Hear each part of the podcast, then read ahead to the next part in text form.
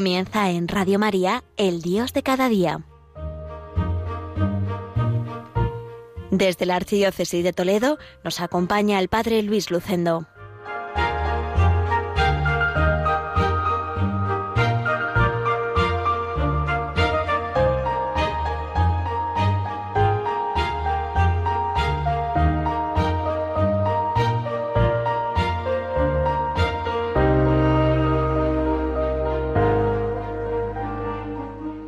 Estimados amigos oyentes de Radio María, reciban un saludo cordial desde el pueblo toledano de Villacañas.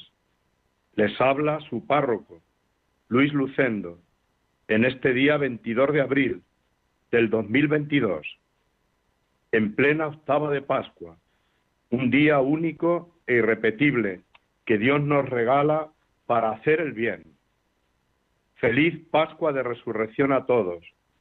En medio de los problemas del mundo, como la guerra de Ucrania, la crisis económica u otros problemas, los cristianos estamos celebrando nuestra gran fiesta, la Pascua de Resurrección. Me encantan las primeras palabras de la carta que el Papa Francisco dirigió a los jóvenes. Vive Cristo, esperanza nuestra, y Él es la más hermosa juventud de este mundo todo lo que Él toca se vuelve joven, se hace nuevo, se llena de vida. Él vive y te quiere vivo. Él está en ti, Él está contigo y nunca se va. Este año, durante el trigo pascual, he ido presentando en las homilías testimonios de santidad de laicos que han hecho vida el Evangelio, como los beatos Carlos Acutis y Manuel Lozano Garrido, Lolo, y también una santa que tiene mucho que decirnos en este tiempo de Pascua, Santa Iana Vareta Moya. Nació en Magenta, provincia de Milán, el día 4 de octubre de 1922. Desde su tierna infancia acoge el don de la fe y la educación cristiana que recibe de sus padres. Considera la vida como un don maravilloso de Dios, confiándose plenamente a la providencia durante los años de instituto y de universidad en los que se dedica con diligencia al estudio, traduce su fe en frutos generosos de apostolado, en la acción católica y en la sociedad de San Vicente de Paul, dedicándose a los jóvenes y al servicio caritativo con los ancianos y necesitados. Obtuvo el título de doctor en medicina y cirugía en 1949 en la Universidad de Pavía y en 1952 se especializa en pediatría en la Universidad de Milán. En la práctica de la medicina presta una atención particular a las madres, a los niños, a los ancianos y a los pobres. En su tiempo libre dedica su actividad a sus deportes favoritos, el esquí y el alpinismo, recreándose ante el encanto de la creación. Se interroga sobre su porvenir y reza y pide oraciones para conocer la voluntad de Dios sobre su vocación. Llega a la conclusión de que Dios la llama al matrimonio. Llena de entusiasmo se entrega a esta vocación, con voluntad firme y decidida de formar una familia verdaderamente cristiana. Conoce al ingeniero Pietro Molla. Comienza el periodo de noviazgo, tiempo de gozo y alegría de profundización en la vida espiritual, de oración y de acción de gracias al Señor. El día 24 de septiembre de 1955, Ana y Pietro contraen matrimonio. Los nuevos esposos se sienten felices, reciben con amor el nacimiento de sus tres primeros hijos, Ana, Perluigi y Mariolina. Ana la madre armoniza con simplicidad y equilibrio los deberes de madre, de esposa, de médico y la alegría de vivir.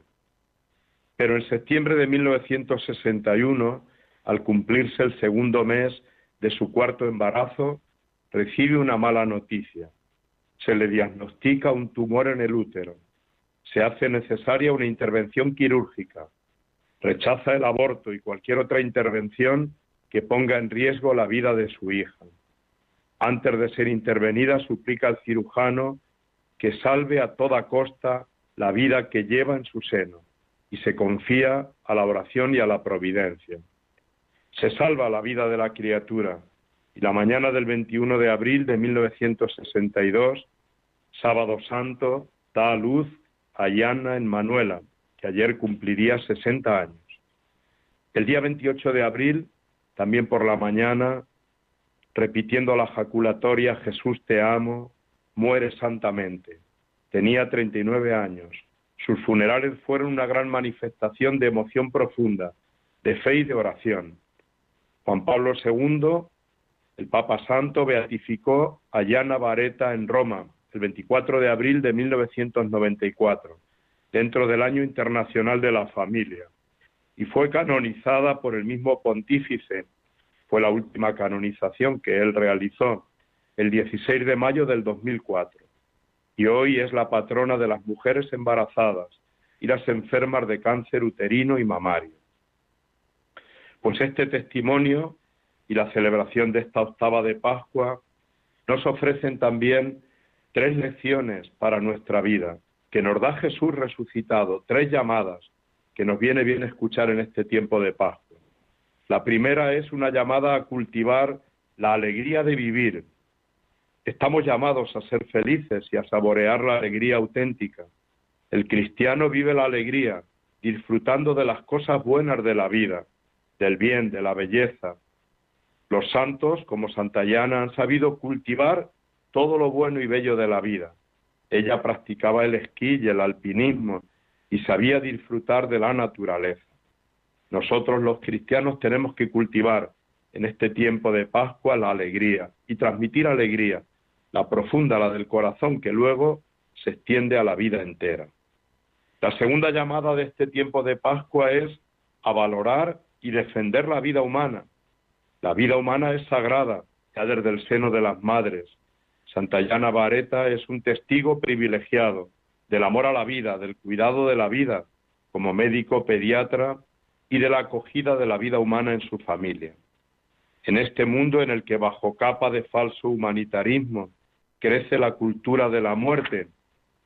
Nosotros, los cristianos, tenemos que aprender a valorar, a cuidar y defender la vida humana, la vida del niño no nacido, la de los pobres que pasan hambre, la de los refugiados, la de las mujeres víctimas de la violencia, la de los ancianos y discapacitados, la de los enfermos. Toda vida humana es sagrada para nosotros y tiene valor. Y la tercera llamada de Jesús resucitado es a vivir el amor como fundamento de la vida, el amor como virtud fundamental del cristiano, por supuesto de la Pascua, pero siempre. Y el amor sobre todo en el matrimonio. Qué bella carta escribió Santayana a su esposo unos días antes de su boda. Le decía, mi queridísimo Pietro, estoy segura que siempre me harás feliz como lo soy ahora, y que el Señor escuchará tus oraciones, que salen de un corazón que siempre lo ha amado y servido en una forma santa. Con la ayuda de Dios y su bendición haremos todo lo que podamos para que nuestra familia sea un cenáculo donde Jesús reine sobre todos nuestros afectos, deseos y acciones. Mi Pietro, nuestro matrimonio está solo a unos días ahora y me siento conmovida por estar cerca a recibir el sacramento del amor. Trabajaremos con Dios en su creación y así podremos darle hijos que le amen y le sirvan. Pietro, ¿podré ser la esposa y madre de tus hijos que siempre has querido? Eso espero, porque lo mereces y porque te amo muchísimo. Qué bonita carta de amor. El amor que es como un diamante preciosísimo, que tiene muchas caras, muchas formas de vivirse, pero no cabe duda que una de ellas, muy importante para los seglares católicos, es el matrimonio. Pues queridos hermanos, recibamos con mucha alegría la buena noticia de la Pascua, de la resurrección de Cristo. Que la alegría de la Pascua llene nuestros corazones, porque vive Jesús, el Señor, como nos dice esta canción que nos sirve también para vivir este tiempo pascual.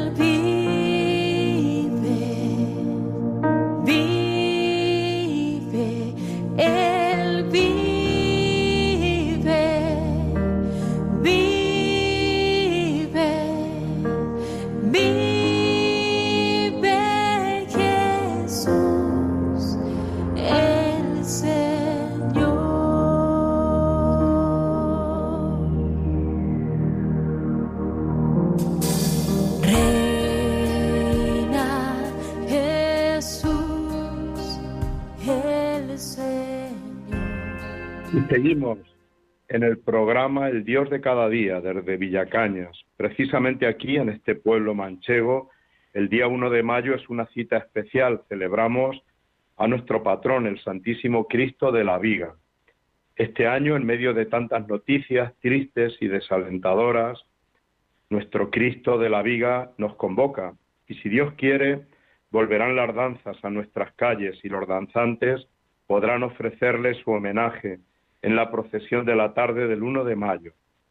La escritora María Vallejo Nájera afirmaba, por todos padeció Cristo. Eso es lo que me ha enamorado de Él. Y solo por eso Él lo es todo para mí. Para los cristianos, Cristo lo es todo. Él es el Hijo de Dios hecho hombre. Él es el camino, la verdad y la vida. Él es la luz del mundo. Él es la resurrección y la vida. Él es el pastor bueno y el Maestro, que nos enseña palabras de vida eterna.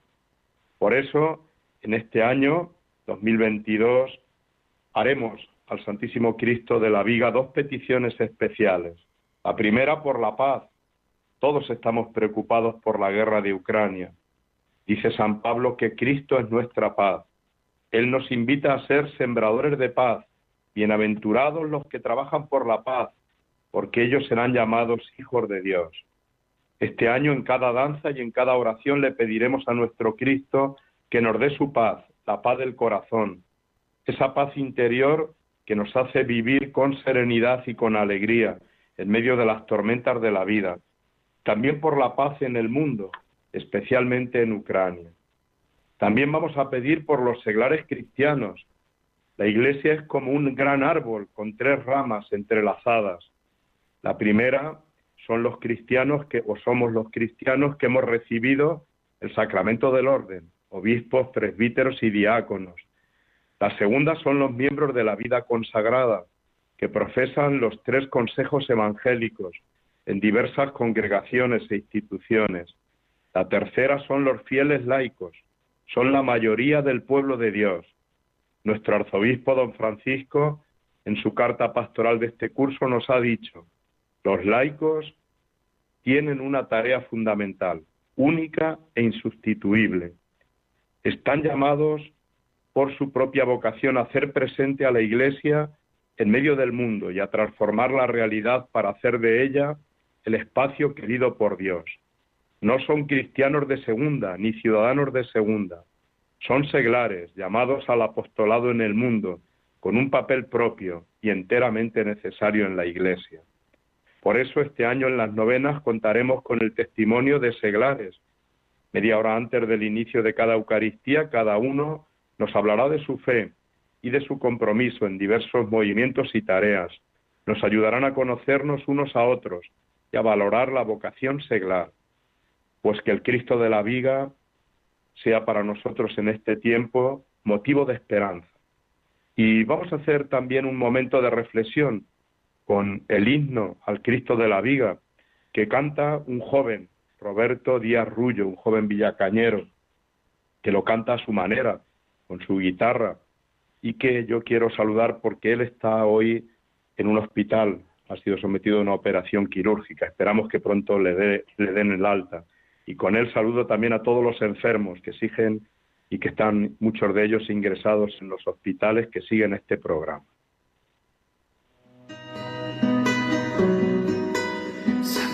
Cristo de la vida, protector de mi cañas, en la danza de mi vida, tú siempre me acompañas, aunque me encuentre tormentas que me confundan.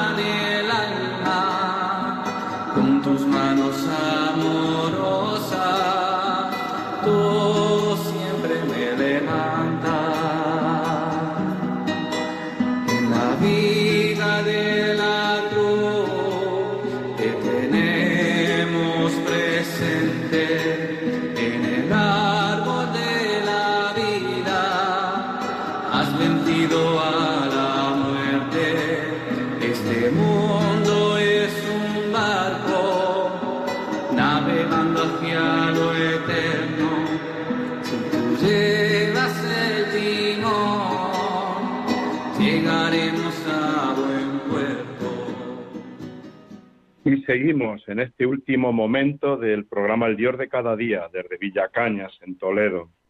Hoy con mucha frecuencia aparecen burlas sobre la fe de los católicos, a veces faltas de respeto. Y durante la Semana Santa, la cadena Burger King puso en vallas publicitarias de toda España que utilizaban la palabra de Jesús en la última cena para promocionar sus nuevas hamburguesas vegetarianas. Uno de los carteles decía, tomad y comed todos de él que no tiene carne. Es verdad que un seglar creyente lanzó una iniciativa de recogida de firmas a la que se han unido decenas de miles de personas. Y en ella decía, estoy indignado, acabo de ver el anuncio donde usan el Evangelio para promocionar una hamburguesa vegetariana. Se burlan de la Eucaristía y de la muerte de Cristo en este tiempo sagrado para los cristianos. Aprovechan la Semana Santa para lanzar una campaña ofensiva contra millones de creyentes para conseguir publicidad y dinero. Es verdad que ante esta iniciativa de un seglar cristiano, la cadena pidió disculpas y decidió retirar el anuncio. Pero ciertamente es un síntoma que nos hace pensar que la fe hoy no está de moda y que parece ser que cualquiera puede ridiculizarla. Lo vemos continuamente en ciertos programas de televisión. Ser creyente es hoy ir contracorriente y a veces sufrir burlas. Pero para los creyentes la fe es un gran tesoro. Por eso decía el gran novelista ruso León Tolstoy, no se vive sin la fe. La fe es el conocimiento del significado de la vida humana. La fe es la fuerza de la vida. Si el hombre vive es porque cree en algo. La fe es una luz que ilumina el misterio de Dios. Es fuente de sentido para la vida humana desde el amor de Dios. La fe es un regalo precioso. Con ella nos llegan otros dones maravillosos, la alegría, la paz del corazón, la fuerza para enfrentarnos a los problemas. La fe ha transformado la vida de muchas personas. Estos días me ha llegado en la revista Orar el testimonio de Trudis Rodríguez Padrós, fallecida en Vigo el pasado 24 de febrero. En su testimonio he recordado a muchas madres, también a la mía, que ayer hizo ocho años de su fallecimiento, y a tantas madres, pues que son generosas y que son el corazón del mundo. Pronto comenzaremos el mes de nuestra Madre María y el Día de la Madre también será el día 1 de mayo. Este testimonio que yo he cogido de su hija Mercedes es un homenaje a tantas madres cristianas. Dice así, dicen así estas palabras de una hija a su madre que ha fallecido recientemente, una madre que era una mujer de corazón cristiano. Hoy es un día más sin ti, pero tu presencia sigue intacta. Nos proteges, nos cuidas, nos amas como hiciste siempre. Qué gran ejemplo fuiste. Qué privilegiados somos papá y nosotros por toda la vida que nos has ofrecido. Nos dedicabas todo tu tiempo y aún así trabajaste de forma incansable en nuestra querida parroquia del Carmen, que fue una segunda casa para nosotros. Cuántos años trabajando en tantas actividades, cuántas celebraciones familiares y cuántos amigos para toda la vida. A pesar de los años y los achaques, siempre mantuviste tu espíritu joven. No dudaste ni un segundo en ir a clase para poder estar al día en las nuevas tecnologías, lo que te permitió estar más cerca si cabe. Así estabas unidas a los grupos de oración teresianos, con los que compartiste multitud de vivencias y oraciones. Y ahora hasta habías retomado tu calceta. Qué bien lo pasabas con tu grupo de amigas y cuánto lo aprovechábamos nosotros, que nos llenabas de bufandas, gorros y bolsos. Las puertas de nuestra casa siempre estuvieron abiertas, compartiendo vida y haciendo sentir a cualquiera que traspasaba el umbral como parte de la familia. Esa familia que era tu orgullo. Siempre te preocupabas por los que te rodean y te alegrabas de corazón de todas las buenas noticias. ¿Y qué decirte que no sepas? Quizá lo resumo en una palabra, gracias. Es la palabra que me viene a la mente una y otra vez, como tú nos decías. Gracias por tantas cosas, Señor, por tu generosidad, por tu valentía, tu sencillez, tu alegría, por tu forma de afrontar la vida en los momentos difíciles y sobre todo por tu amor, ese amor incondicional que desprendías a raudales. Junto con papá, el gran amor de tu vida, iniciasteis vuestro proyecto de futuro, en el que el centro era el Señor Jesús. Formaste, como tú decías, a vuestras cinco maravillosas razones. Luego llegaron los yernos y las nueras, a los que acogiste con los brazos abiertos. ¿Y qué decir de tus nietos y nietas, con los que disfrutabas como una niña? Madre, siempre estuviste a nuestro lado, siempre con cariño, alegría, preocupándote de nuestro día a día, de nuestros problemas, de nuestras pequeñas historias, animándonos cuando las cosas no salían como queríamos, pero siempre dándonos ese halo de esperanza de que el próximo día será mejor. Nos decías que con fe se puede conseguir todo y que la esperanza en un mundo mejor tiene que estar presente en nuestros corazones. Cuánta ilusión tenías para reunirnos a todos, sobre todo en Navidad. Los preparativos comenzaban meses antes y tú siempre estabas pendiente para que no faltara nada. Sabías los gustos y costumbres de cada uno de nosotros y nunca faltó ese detalle que hacía que nos sintiéramos acogidos. Eras y sigues siendo el centro de nuestra vida. Toca despedirse, pero ya sabes que no lo haré. No hace falta, porque sigues aquí entre nosotros. Tu enorme presencia nos acompañará siempre y tu ejemplo es lo mejor que tenemos de ti. Te quiero, mamá. Firma tu quinta maravillosa razón.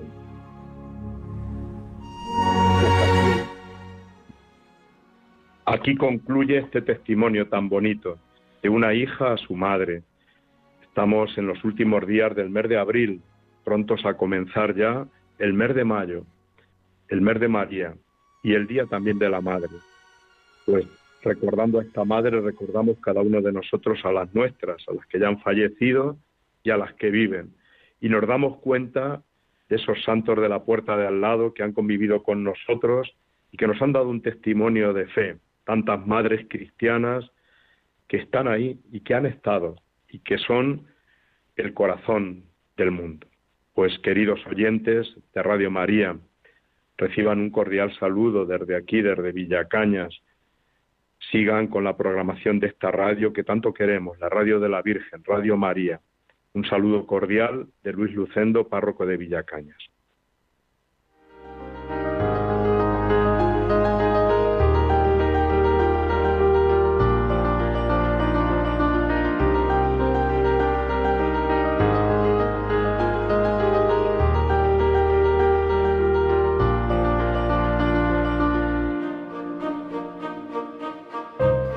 Finaliza en Radio María, El Dios de cada día, dirigido desde la Archidiócesis de Toledo por el Padre Luis Lucendo.